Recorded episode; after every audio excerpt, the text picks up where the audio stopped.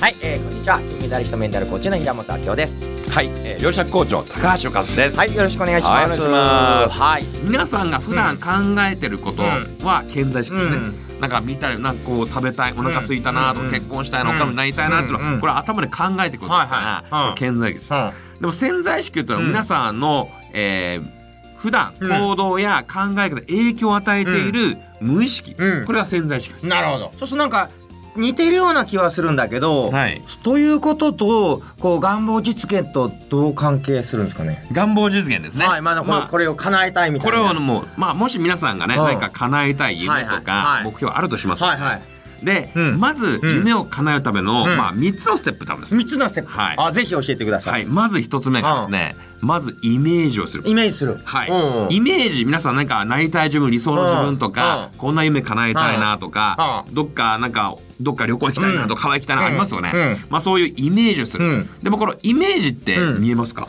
見えないです見えないですね、うんということはこう波動性波の状態ですあーでもよく言うのは、うんイメージするけどどうせ無理だから、はいできるねできないと悲しいから、はいそんなねだいけないのにそのイメージするのやめとこうみたいな人いますよね、はいそうですねうんだからイメージするだけではなかなか叶わないですあイメージするだけじゃダメなんですねそうなんです。おうおうで、これがうん大事なポイントとしてはですね、うんあの臨場感を持ってうんリアルにイメージをすること。臨場感っていうとどうや臨場感というと、うん例えば、えー明日、う手元に1億円が入ることをイメージできますか、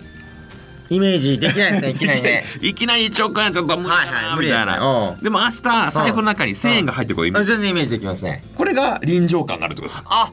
本当にそうだと思えるってことそうです。本当にそれがあるとお、ーリアルにそれを感じるものは、はいはあの、現実化しやすいい。なるほどだけどちょっと無理かなとか、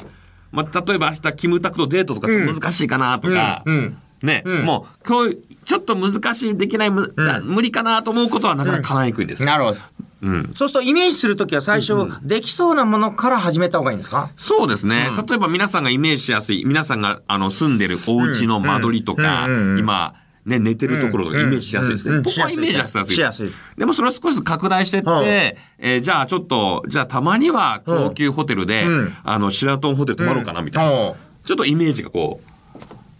普段行かないようなホテあルとかなるほど、うんちょっと、えー、まあ年に1回ぐらいやったらちょっと高いとこも行って高いとこも行ってみようかなみたいなぐらいだったらイメージはできるなるほど確かにねうんうんうんとかそんな感じで、うんまあ、少し枠をこう広げていくあとかうんまあ、実際そこに行って、うんまあ、そこのレストランに行ってですね、うんうんまあ、例えば喫茶店でこうお茶を飲むとかですね、うんまあ、そういう高級ホテルでお茶を飲むとちょっとイメージが湧いてきます、なるほど。まあじゃあ、できそうなところからイメージ練習していくし、うんうん高級ホテルでもお茶ぐらいだったら飲めるから、飲めるかなそこで飲んみで、たいなあ、ここ泊まってるんだっていうのだとイメージしやすくなる。そうですねなるほど。だからまあできない難しいところから実はこのコーチング受けることによって、うんあそれいけるかも、うんあ意外と簡単かも、うんあ意外とちょろいかも、うんまあ、これちょろいの法則って言ってるんですけどもチョロの法則そう何事もちょろいちょろいと思ってると叶いやすいっていうなるほど。法則なんですでこれがもうリアルにイメージができてる状態ですね、あまあ、まずはイメージこれが一番目ですね。まず第一イメージ。イメージはいはい。